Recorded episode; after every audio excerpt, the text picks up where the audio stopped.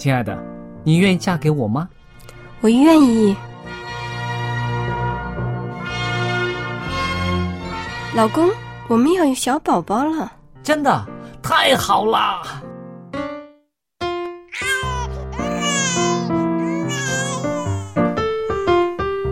妈妈，妈妈，看我画的画，好看吗？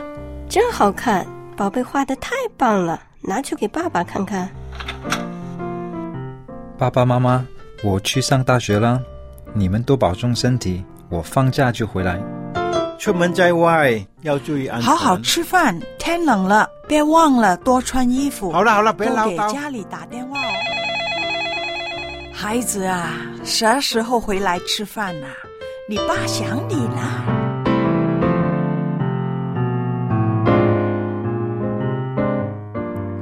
好，明天就回来。家人，给我生命的人，与我共同生活的人，与我分享喜悦的人，也是给我带来麻烦的人。每一天说说笑笑，有时也吵吵闹闹，因为我们是一家人。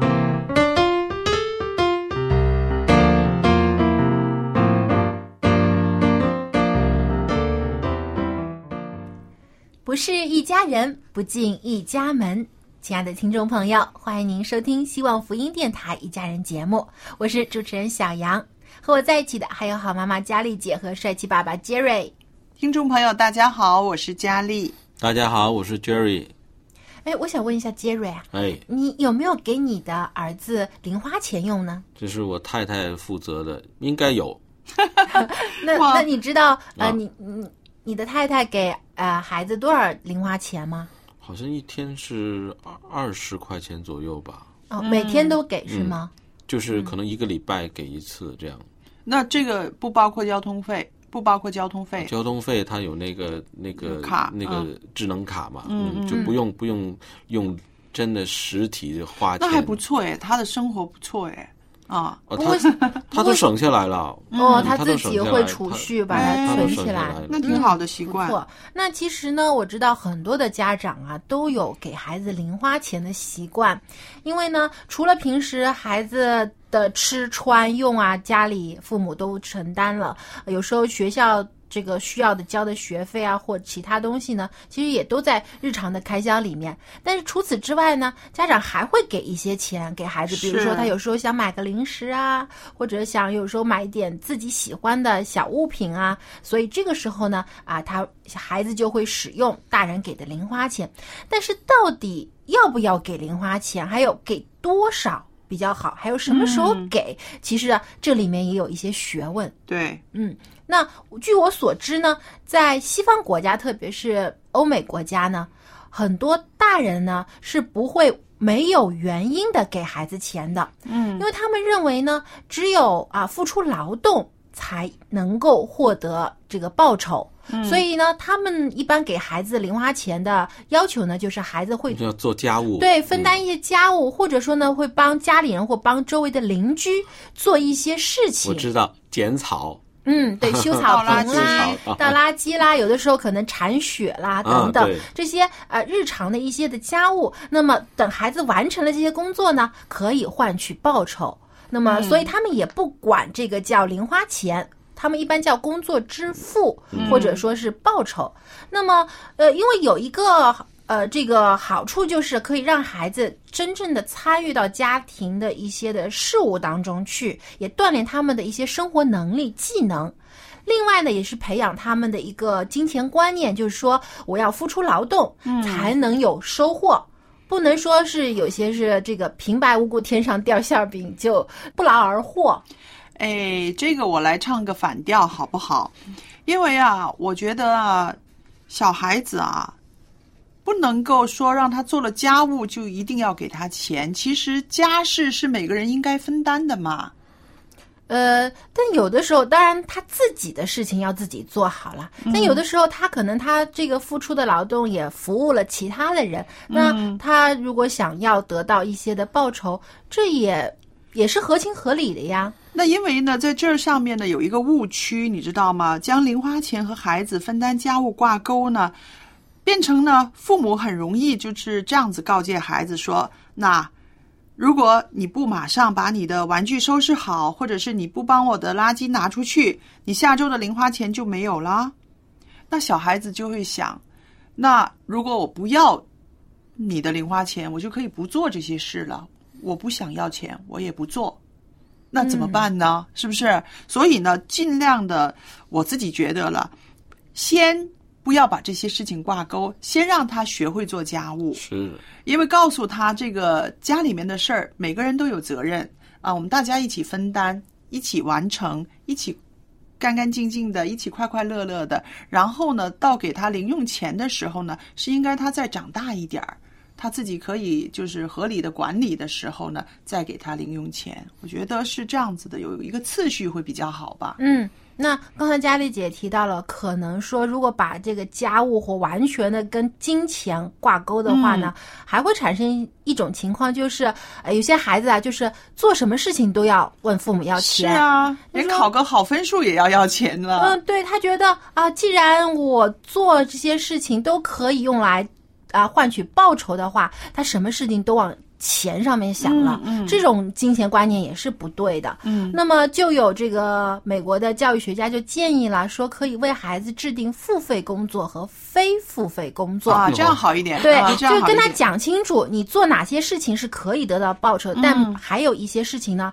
是你自己的责任和义务，你是自己应该去做的。嗯嗯啊，就没有报酬的，但你应该承担的。这可能可以解决刚才家里你的对那个担忧对啊。那还有呢，就是除了不跟家务事挂钩之外，零花钱也不应该跟学业成绩分数挂钩吧？对，嗯没错，是吧特别有一些家长啊，会要求孩子说：“哎，你这次考一百分，我就给你一百块钱。”所以变成学习是为了得到金钱，嗯这样的学习的目的也是被扭曲了的。是是。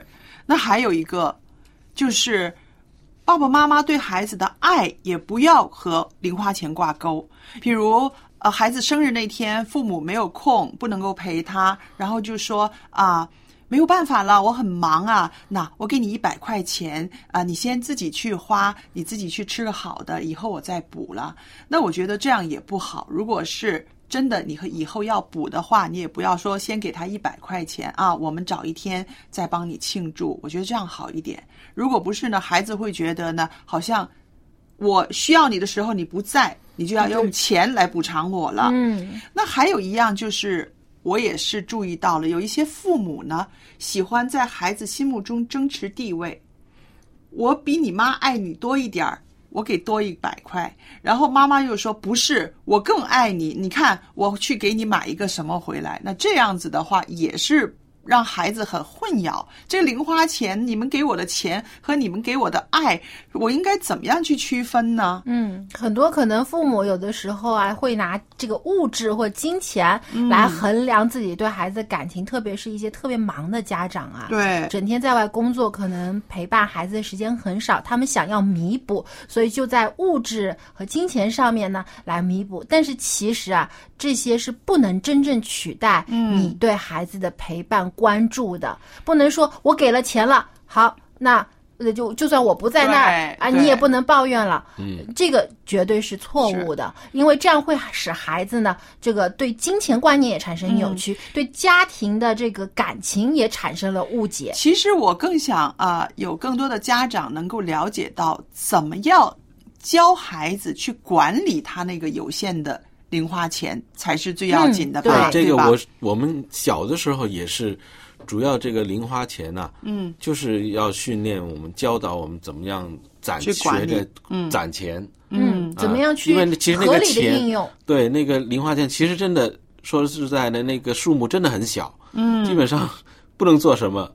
但是呢，如果你攒起来，攒了一定呃金额的时候，你才可以去做一些事情，买一些东西。嗯，这个真的是要不过从小训练。那是我们小的时候零花钱很少，对但现在的孩子啊，真的手头上的这个财富啊，呃，说起来可能能吓人一大跳。是不是？现在挺多的你想，？除了平时父母给的孩孩子的零花钱，有的是呢，有的是的红包啊哎，对，过年的压岁钱啊，嗯还有的时候有一些亲戚朋友见面的时候也会给孩子零用钱，嗯所以加加起来呢，其实也是不小的一笔数目。那么如何去管理这些钱，就是要。大人正确的引导了，嗯有一些嗯家长呢就很害怕孩子乱花钱，所以呢一下子就很专制的就把钱都都收走了，就说哎嗯，爸爸妈妈帮你管，帮你去开个户头，帮你存起来，不用你的啊。但是孩子就觉得，哎，这钱明明是我的，为什么你们都拿走了呢？好像你们侵犯了我的权益。所以呢，还是要让孩子有一定的支配自己零花钱的这个权利，但是是如何支配呢？要正确的引导。那么在呃美国呢，有很多的父母呢就会给孩子一个存钱罐儿，嗯啊，一个小猪存钱罐儿。但这个存钱罐儿呢，也里面有一些的啊这个特别的地方，因为这个存钱罐它分了四格，它四格当中呢，有一格呢是作为储蓄的。就是说，孩子把钱放在这一个部分呢，这部分钱就暂时不用了，是要存下来的。嗯，那么还有一格呢是作为消费，就是说孩子平时可以把这个钱拿出来买他想要买的东西。是，还有一部分呢是作为捐款。嗯因为很多的呃父母都会教导孩子，从小呢就要有一颗呃能够关心帮助别人的爱心。嗯，所以呢，你自己有了一部分的钱的时候呢，也要想到那些缺乏的人。对，所以呢，他们也会教导孩子要存一些钱，然后呢给专门的慈善机构或者捐给教会。嗯呃，这样呢可以帮助孩子从小就有一个公益心，知道呢要去帮助别人。那还有最剩下来那一部分呢，就是作为一些投资了。这个呢就呃比较特别了，是教孩子怎样去能够不但从父母那里拿到钱，等你有了自己一定的资产之后呢，哎，怎么样去投资去生钱生钱？那这个呢就会啊、也涉及到一些的理财的观念了。对，所以呢，其实不要小看零花钱啊。从小的时候，如果能够教导孩子正确的运用自己手上的这些钱呢，可以帮助他以后的成长，也让他呢形成一个正确的金钱观念。不要以为呢啊，这个钱。家里的经济都是父母在承担的，一点都不了解家里的经济状况。当孩子自己有了钱的时候，他会更加珍惜，嗯，也会能够明白大人啊为了家庭的开支的那些付出，他也会参与在里面。是的，这个零花钱其实是典型的小问题、大学问的一个话题啊。嗯，没错。因为这方面呢，其实真的涉及了很多的意义在里边啊。那我们说，小孩子开始的时候，很小的时候，他对钱一点意识都没有，他不知道这个是嗯啊、是是可以做什么的。慢慢他长大了，跟爸爸妈妈一起买东西的时候，他发现，哎，钱可以换来一些东西哦，钱可以换来一些好吃的、呃喜欢的东西，然后呢，对钱有了一些认识，开始就是到此为止。可是后边呢，我们做家长的呢，就应该教给孩子一个消费的观念对，啊。消费的观念最简单、最简单的就是什么啊？你想要的和你需要的，对不对？那么对于小孩子来讲，他可能不是说很划分的很清楚啊。我想要的，能有钱我就去买嘛。嗯，对对特别是当带着孩子去超市的时候，有些孩子就看到什么都想拿对。对，那还有呢，就是啊，利用这个管理金钱呢，让孩子学会一个自主的能力。啊，如果我们做家长的定期定量的给孩子零花钱，然后呢跟他有一个约法三章，比如这个零花钱里面包括了什么？包括了你要付款的，你买铅笔啦，或者是你买本子啦，然后呢，就像你刚刚说的，有一些是他自己自主的，然后有一些是让他存起来的。可是，在存钱这一部分呢，对孩子来说呢不容易，因为呢他也有他的欲望，而且当他这个手里有这个钱的时候，他会觉得我应该可以把它都用了吧？爸爸妈妈，你们买东西这么随意的去买，因为他不了解嘛。为什么我不可以随意的去买呢？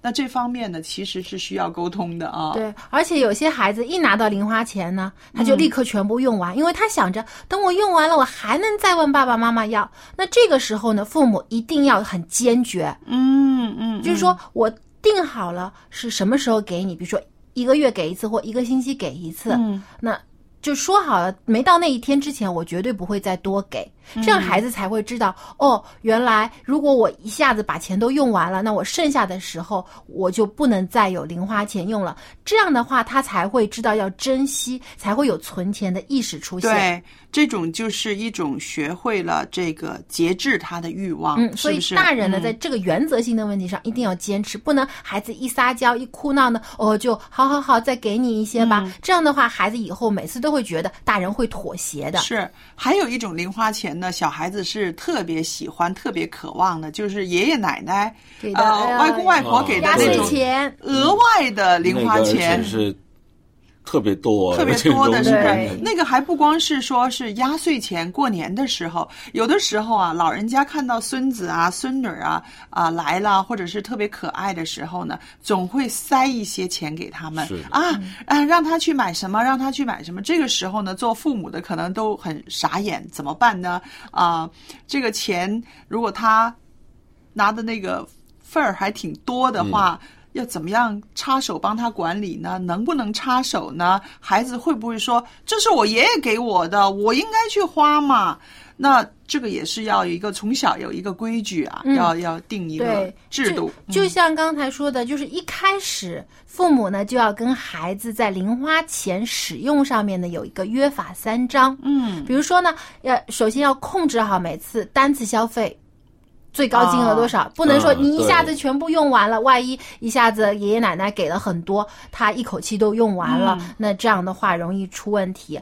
那还有呢，如果说超出了这个限额，孩子还是想要买的话呢，一定要征求父母的同意。嗯嗯，父母来考量啊，该不该用，能不能用。是。那么还有呢，就是制定一个，就是你使用前的一个配额，嗯就像我们说的那个小的存钱罐儿，有四格。那么也是给孩子分配，比如说你拿到钱以后，那么当中的三分之一拿出来存起来，嗯三分之一你可以拿去用，还有剩下的三分之一呢，其中的一部分可以拿来做好事、做善事，给有帮助的人啊。那剩下的呢，还有一些可以做长期储蓄等等。那就给孩子制定这样一个计划之后呢，啊，当然也要跟孩子商量，孩子愿意接受。那之后呢，就要照着这个方案去做了。是的，那我们说到那个让孩子去捐献呐、去捐款呐、这一部分呢，其实也是挺重要的。那一开始的时候呢，我知道很多小孩都不会愿意做的，因为他觉得这个钱我也是不容易才得来的嘛，我等了一个月可能才拿到这一点钱嘛，他可能不会容易。去捐的，我有一个方法，就是说什么开始的时候呢，可以引导这些小孩子呢，先买一些礼物给他身边的一些朋友啊，分享啊什么的，因为他找到那个快乐的时候呢，他才愿意去捐给那些个不认识的人。呃，开始的时候，比如告诉他啊，爷爷奶奶生日了，好不好？拿一点你的零用钱出来，你买一张卡片送给爷爷奶奶呀，或者是啊，妈妈是呃的生日，妈妈的这个母亲节了，爸爸会说好不好？你向妈妈表达一些心意呢，买一个卡片，或者是买一个小的礼物。那孩子开始的时候给自己的亲人呢，他会觉得愿意的，嗯，看到爸爸妈妈收到他。花钱买的东西，他的贡献呢，嗯，特别的。高兴，对，爷爷奶奶享受看到也那种分享的快乐。爷爷奶奶也会特别高兴，于是呢，他就开始知道了，嗯，当我把东西、把钱分享给别人的时候啊，我也会有快乐，看到他们快乐，我也会有快乐的时候，这样慢慢一个步骤一个步骤的话呢。引导孩子把那个钱捐出去，帮助那些个他不认识的人，关注这个世界上的一些需要啊。嗯，对，这也是一个非常好的方法。那除此之外呢，这个零用钱怎么得来呢？其实也是需要大人好好想一想的。对因为啊，现在大部分的家长呢，就是有这四种的零用钱。给的这个方式啦，一种就是刚才我们说过，有一些作为奖金、奖励学呃奖励孩子功课好，那这种做法是不可取的。那还有呢，就是父母让孩子帮忙买东西，那么找回来的零钱呢，就当做是零花钱给孩子了。啊对对对但这种做法其实也不好，为什么？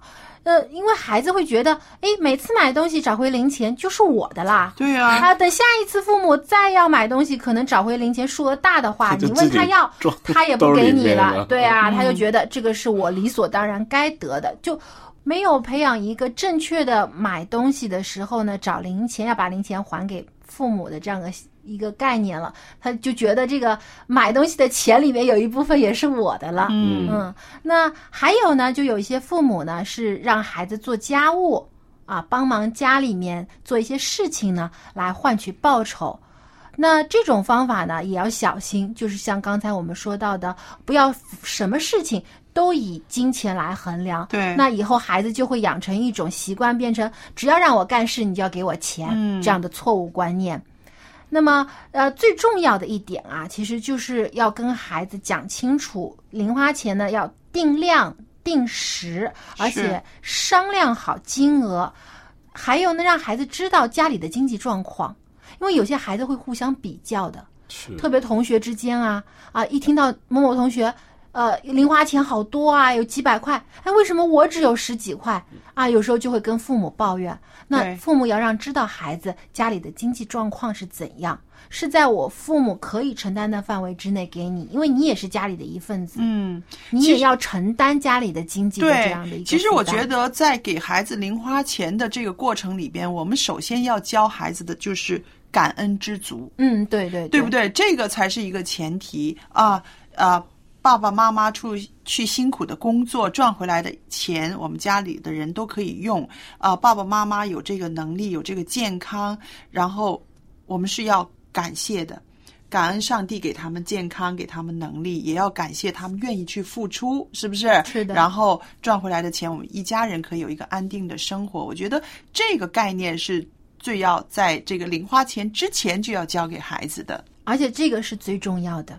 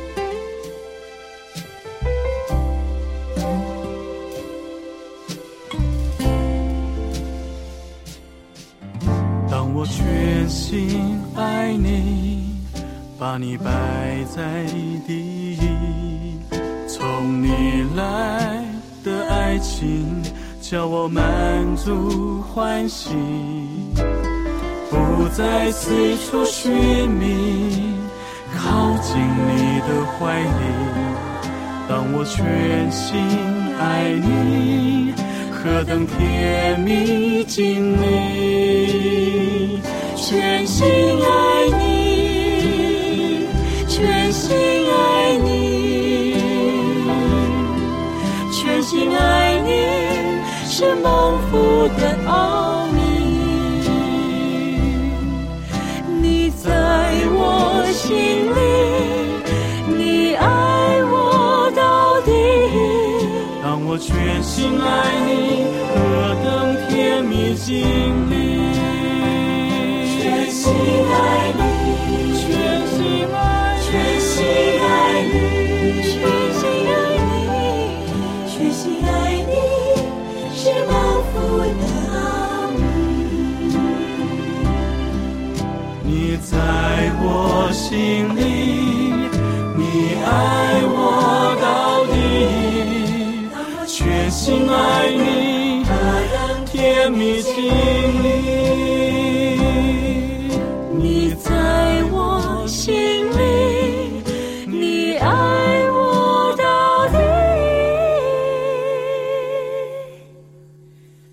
我全心爱你，何等甜蜜经历。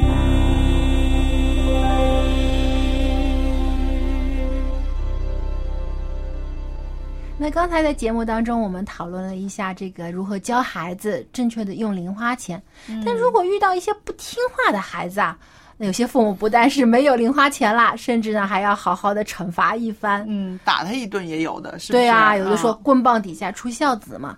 但是现在也有很多的这个教育学家说，啊、暴力是不能够呃教好孩子的，所以体罚呢是不可以的。那么如果体罚不行，那还有什么方法可以让孩子既明白自己错了，也能够改正自己的行为呢？诱导吧。嗯，如何诱导呢？那么接下来春雨呢就要跟我们分享一下，遇到不听话的孩子应该怎么办呢？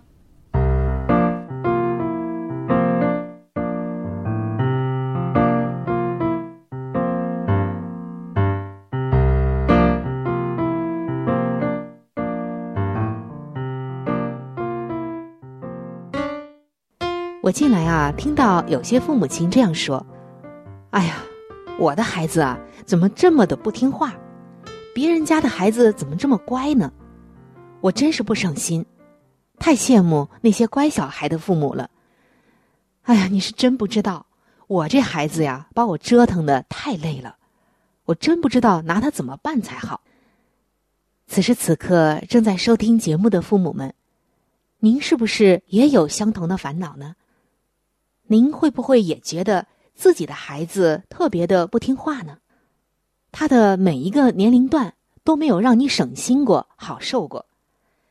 婴儿期的时候不肯喝奶，不肯睡觉；幼儿期的时候，他天天大闹，什么都不要。再大一些，他总是去破坏规矩。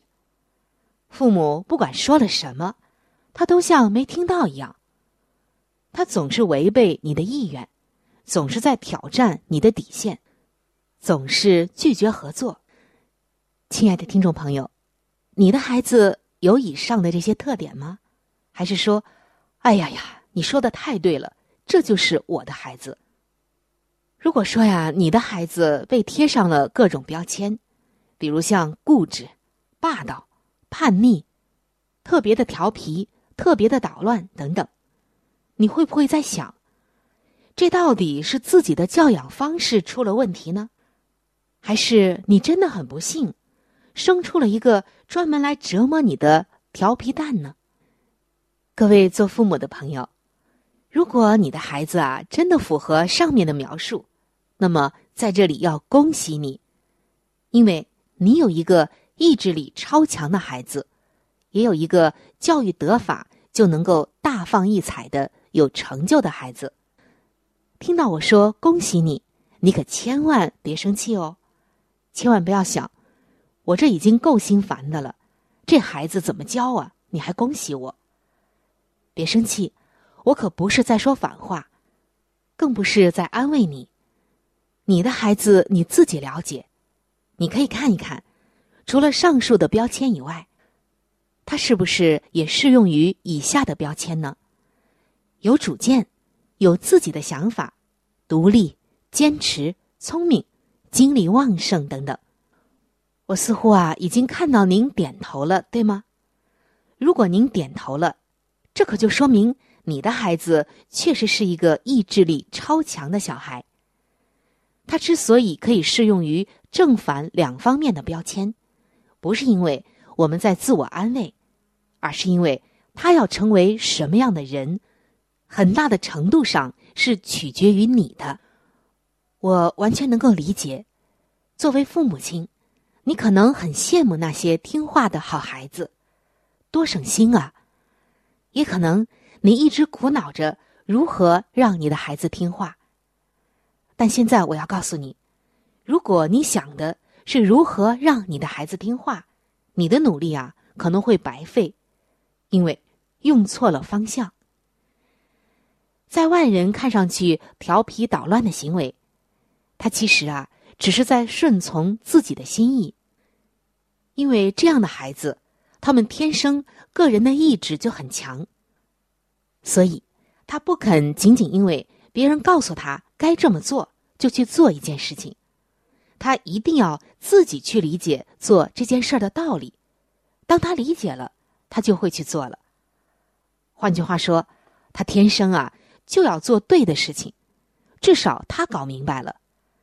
所以，作为父母亲，你要做的就是教他明白什么是对的事情。在这之前，父母亲一定要做一件事情，那就是接受孩子的性格。亲爱的听众朋友，上帝造的所有人都不一样，而上帝说他所造的都甚好。每一个孩子在上帝眼中啊。都是最独特的、最有色彩的、最与众不同的、最棒的。你看看这大自然当中有没有两片相同的树叶呢？没有的。每个人的长相、性格、特色、使命都不一样，这是上帝的智慧。所以今天，上帝要我们首先学会的一件事情，就是无论你的孩子是怎样的性格，你首先啊。要接受孩子的性格，当然，违背圣经的地方，我们做父母的也要有耐心、有智慧来纠正孩子。父母亲往往很早就知道，孩子可是一个意志力超强的人，从心底里接受孩子的性情，就可以让父母亲不再那么焦虑了，也就不会经常性的怀疑自己是不是做错了什么。像这类意志力超强的小孩，总是要自己去发现一些规律，比如灯亮的时候会烫到，杯子丢在地上会碎掉。你知道，他总是要做过实验才肯信的。他们也许就是小小的爱迪生。当你接受了他们的性格，你就不会因为他们做了这些事情而气急败坏了。另外一点啊，我常常看到这类小孩子的父母亲呢，常常要和他们较劲儿，我非要把你搬过来。碰上意志力超长的小孩，父母亲往往不知不觉的就进入到和孩子的较劲儿中。他不要睡觉，你就偏让他上床睡觉；他只肯吃摆在自己面前的食物，你呢就偏偏告诉他。桌子上的食物每一样你都要吃，不是说您不对，而是当你这么做的时候，是因为你觉得这是对的事情。也许在潜意识里，你是要教会孩子顺服你，但是从孩子的角度看啊，他可并不觉得这是对的事情，他只觉得你在打压他，虽然他不能够把一点明确的心意讲出来。遇到这样的孩子，您啊可千万别硬碰硬，而要用惯例来代替较劲儿。比如说，我们家的规矩是八点钟熄灯上床，我们家的习惯是桌上的食物每样都要吃一点等等。这种方法不一定能让孩子合作，但是起码你们不会进入谁的意志更强大这样的战争里。只给他定出家庭的惯例，并且说明这些惯例有益于身心灵的健康发展。用这样良好正确的生活习惯，就是惯例来代替较劲儿，这样啊才更明智，而且呢也更加的有效果。在圣经中，我们看到上帝办事很有智慧，他从来不强迫人。当人有质疑和不顺服的时候，他总是用爱的法则来感化人的心，使人最终甘心乐意的听他的话。所以说，今天呢，我们做父母的真的要学习上帝的这种智慧。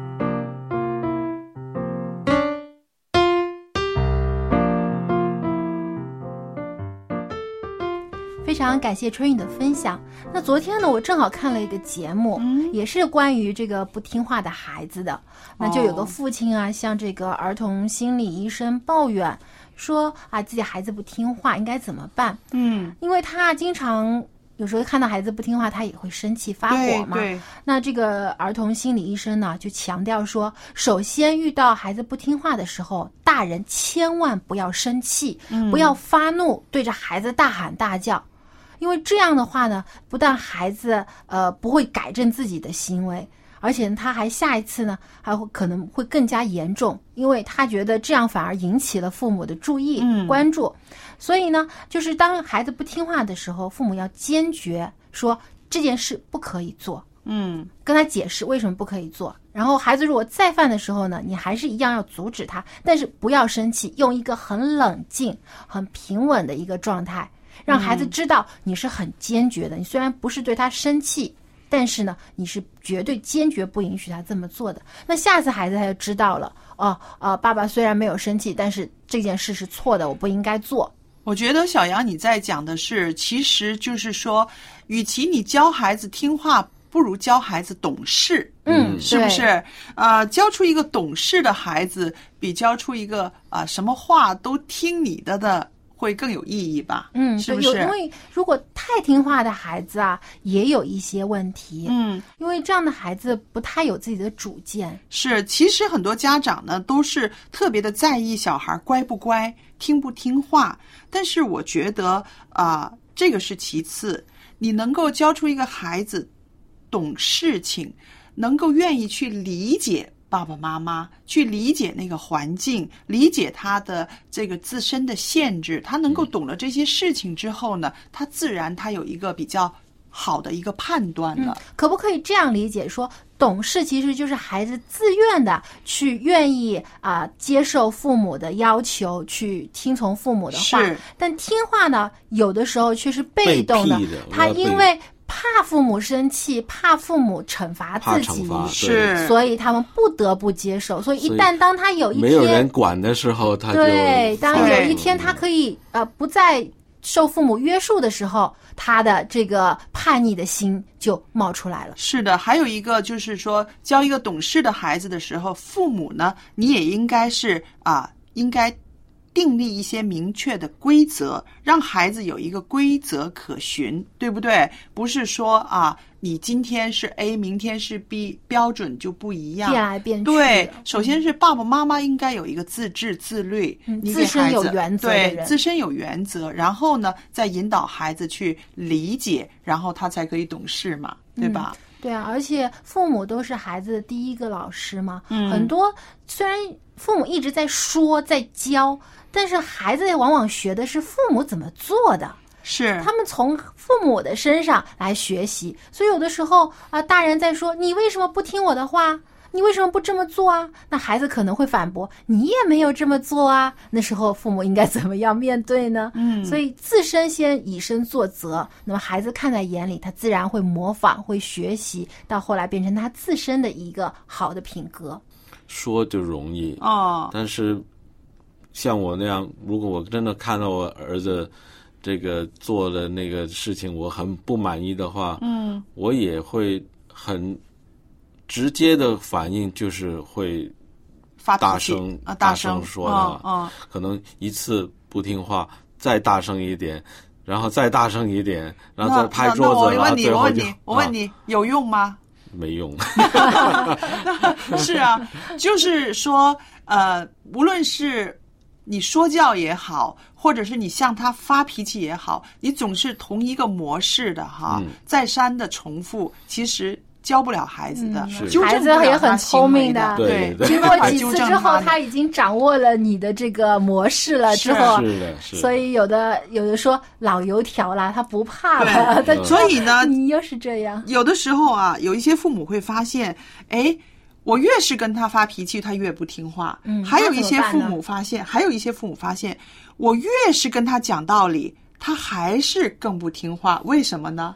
哎，但真的是好多孩子都不喜欢父母说教因为那种说教哈，就是老生常千篇一律的那种对，嗯千篇一律的。哎，我五岁的时候你是用这个例子，到我十岁的时候你还是用用这个例子啊？谁谁家的孩子不不听爸爸妈妈的话，最后怎么样？嗯 最后被警察，好多孩子最后被警察抓起来了，对不对？嗯对那小孩就会说啊，你怎么老把我跟他来比呢？我至于这么坏吗？而且我这个故事已经听了一百回了，你是不是也没有用心的去找一个好的理由来教我呢？小孩子很会挑战父母的啊，其实、嗯对吧？那如果说教也没有用，那发嗯脾气也不好，那到底应该怎么样让孩子听话呢？我觉得我自己的方法就是换位思考了，我就会说，那好，我现在做你，你做妈妈，我是这样子的反应，你怎么样教我？那因为我那是女儿嘛，那好像这个方法有点用，我不知道男孩子是不是有用。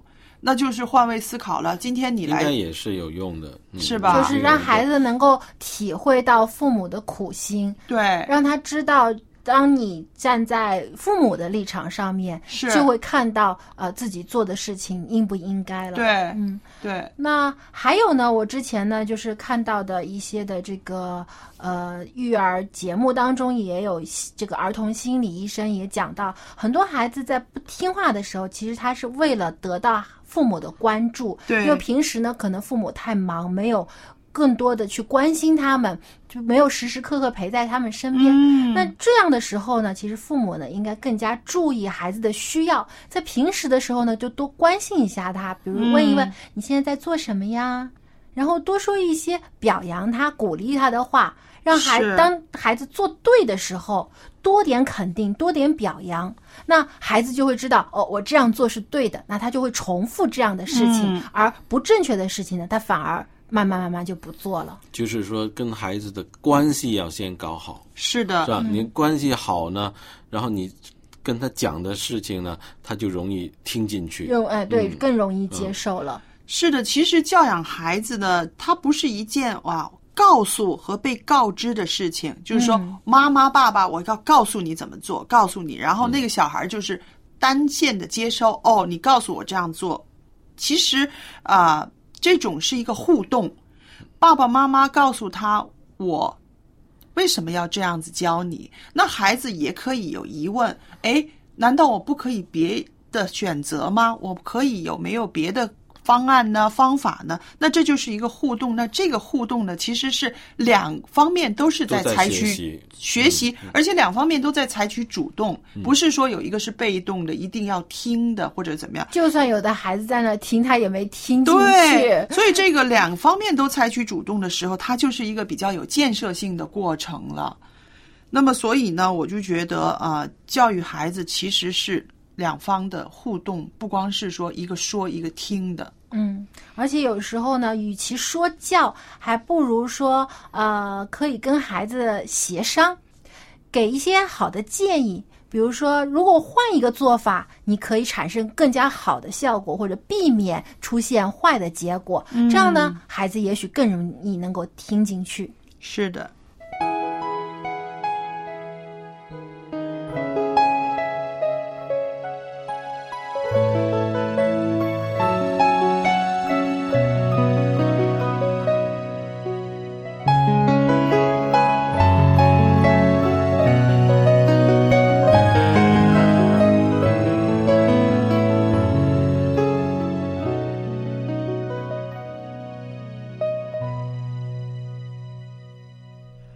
上帝的话语记在圣经里，你要牢牢记心底。上帝的话语记在圣经里，你要牢牢记心底。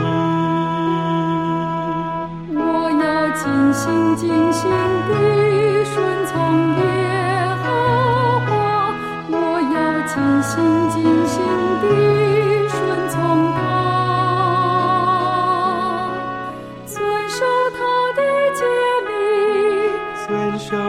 的律例，并要遵守一切的话语。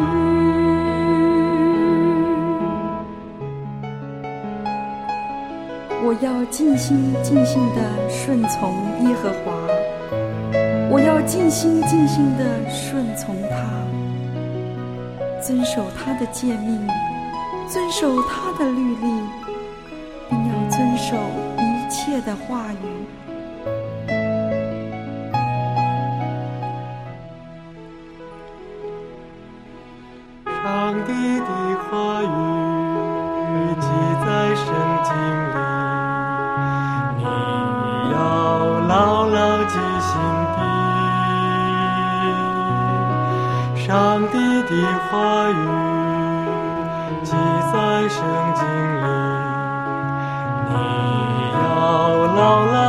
心底。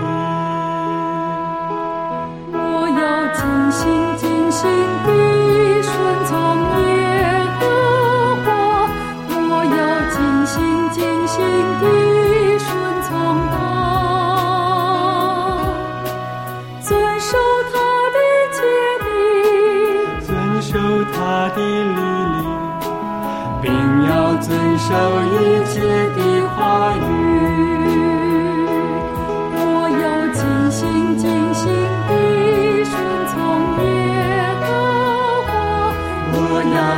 心尽心地顺从他，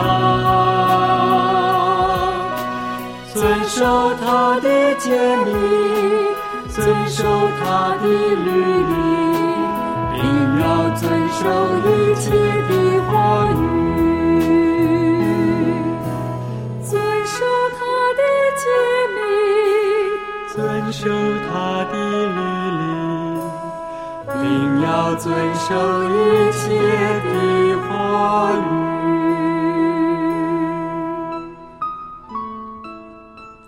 亲爱的听众朋友，欢迎您回到希望福音电台一家人的节目。那么接下来呢，又到了佳丽厨房的时间了。佳丽姐，今天又要给我们介绍什么好吃的呢？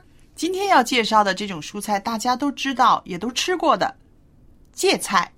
哎，这个芥菜好像很难炒的好吃哦。哎，我对芥菜呢不是很了解，它是不是还有其他名字啊？有很多名字，大家有没有吃过雪菜？哦，薛里红腌过的这个，对，很多时候做腌菜，嗯，对对对，做腌菜、咸菜、嗯、是的。而且这个芥菜呢，它种类非常多。那我今天介绍的呢，就是在市面上常常可以见到的那一种。嗯，那我们一起来听一听。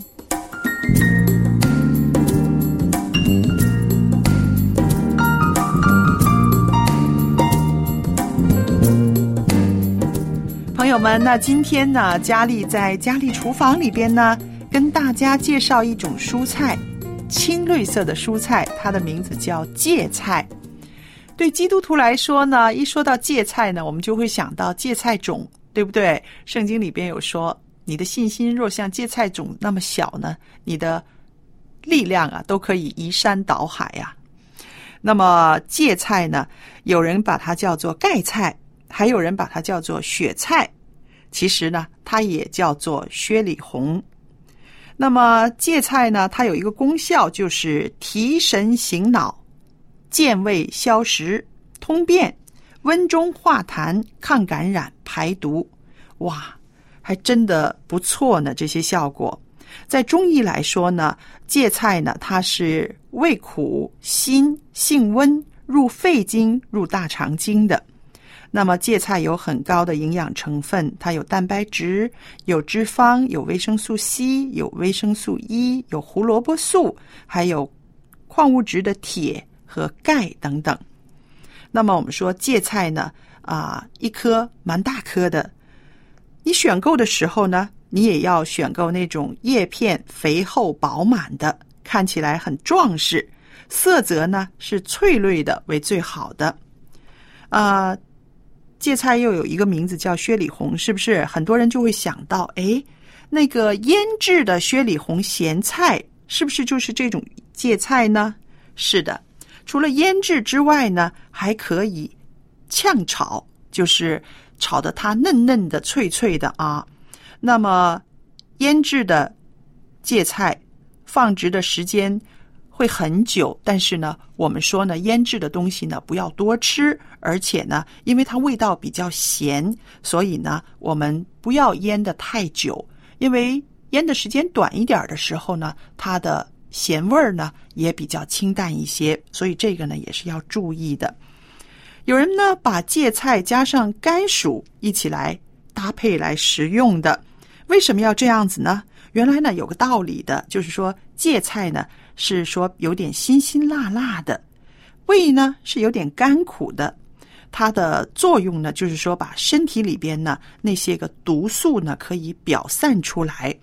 那么与甘薯一块煮食的时候呢，有人说呢它就有一个药物的作用，就是可以表散寒邪、宽中利肠胃。什么人适合吃芥菜？什么人不适合吃呢？有人说啊。眼病患者应该多吃一点芥菜，还有呢，那个有便秘的人，或者是久咳嗽、有痰的人，这些人呢也都可以食用的。还有人说，因为芥菜里边呢，它这个营养价值高，长期使用电脑的人呢，多吃呢也是很好的。那至于，芥菜呢，它有一个功效是什么呢？提神醒脑。为什么会有这样子的功效呢？因为芥菜呢，它含有非常丰富的维生素，参与机体重要的氧化还原过程，就能够增加大脑中的含氧量，激发大脑对氧的利用，这样呢，就可以提神醒脑、消除疲劳的作用就会出现了。另外呢，啊，芥菜也有一个抗感染、排毒的功效。有人说呢，芥菜呢可以用来辅助治疗感染性的疾病，使伤口呢可以更快的愈合。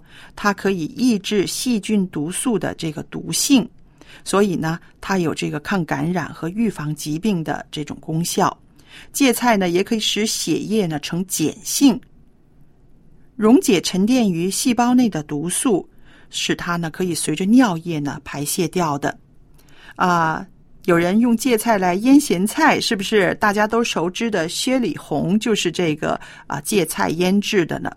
那其实呢，芥菜腌制之后呢，有一种特殊的鲜味儿，还有香味儿，能促进胃肠消化的功能。这样呢，当然就会增强食欲啊。有一些不开胃的人呢，可以吃一些芥菜，配一些清粥，那可以帮助你消化。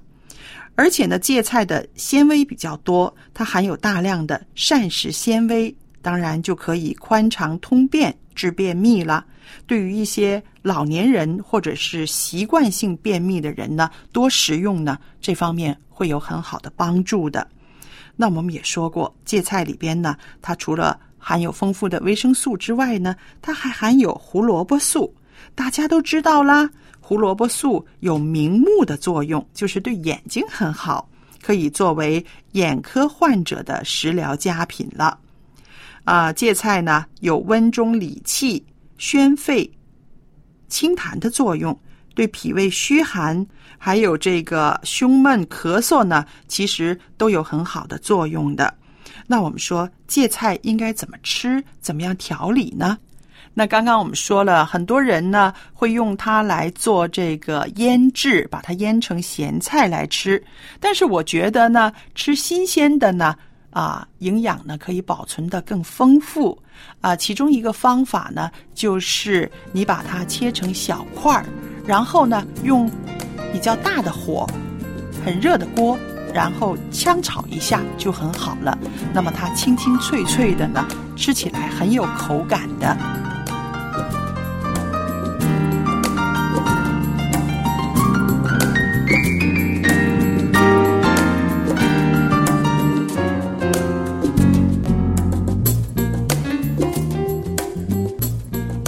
这个芥菜啊，在我们家倒是很少拿它直接炒来吃，因为它有一种那种呃苦苦涩涩的味道。是的，但是如果说它的另外一个名字咸菜，哎，这倒是经常见。因为呢，我在南方，我们那儿江南一带呢，就经常是拿这种菜来做啊，雪里红咸菜，做腌菜的啊，有时候配清粥小菜，哎，味道很好。那个潮州人的料理里边呢，比较多用芥菜，他们弄芥菜呢有很多的花式，就是除了把它腌的甜甜酸酸的之外呢，有的时候用那个橄榄呐、用橄榄炒这个芥菜也挺有意思的，因为这这两个东西配合在一起呢，它会另有一番风味儿的，嗯，有一种香味，一种对橄榄的那我相信你们说的也对，就是呃。小孩子啊，年轻人可能未必可以欣赏到芥菜的这种苦苦涩涩的味道。味对、嗯，它有一些跟那个苦瓜有点相似的地方，就是它的那个苦苦的味道蛮冲的。嗯，所以我知道，其实很多的这个呃人会拿它来做一些的这个腌菜或者是咸菜，嗯、有的呢是为了适合小孩子吃呢，可以把它放点糖啊、醋啊，做成酸甜的口味，嗯、那么就更容易被孩子接受了。是的，但是因为这个芥菜呢，它的营养价值也很丰富，所以呢，很多主妇呢都是呃还是愿意想尽办法呢，把它调理的更好味道一些呢，让全家人都可以吃嘛。那我曾在这个市场上看到这个芥菜，有的真的很大，可以长得很很多的叶子，长得很大，很厚，而且叶子很厚。但它的种子非常小，那我就想起刚才佳丽姐所说的这个圣经章节，你想一颗小小的，我们的信心要像这个芥菜种。芥菜籽一样，虽然很小，但是呢，等它生长出来、生根发芽之后啊，大到可以让鸟都能够在上面栖息。嗯嗯，所以呢，看到这个上帝所创造的植物，不但呢能够使我们的身体啊得到营养，嗯，得到饱足，而且呢，也代表着呃我们的心灵要像芥菜籽一样小小的一颗，但是呢，能够越长越大，每天都兴盛。我听到小杨这么说呢，我就想到哈，耶稣他非常的呃，我们说贴地，是不是？嗯，这个、很接地气，很接地气。经常说一些比喻是老百姓都能够明白的。明白的，而且他对于人世间每个人的生活，他都很了解，是不是？嗯、对人生百态，所以他用这个芥菜种做比喻，做这个信心的比喻，我觉得啊、呃，让人更容易领会。对，其实。真正的大道理就是孕育在我们每天的这个日常的生活当中，我们仔细去体会、去感受，其实，在平凡的生活当中，一样能够感受到上帝对我们的无穷大爱。嗯，那么今天的节目呢，也快到尾声了，非常感谢您的收听。如果您喜欢一家人的节目，或者说对我们有任何的建议，欢迎您随时来信告诉我们。我们的电邮地址是 l a m b at v o h c 点 c n，我们随时欢迎您的来信。在下期节目当中呢，我们还有更加有意思的话题要和您分享，希望您届时收听。我们下期节目再见吧，再见喽，拜拜。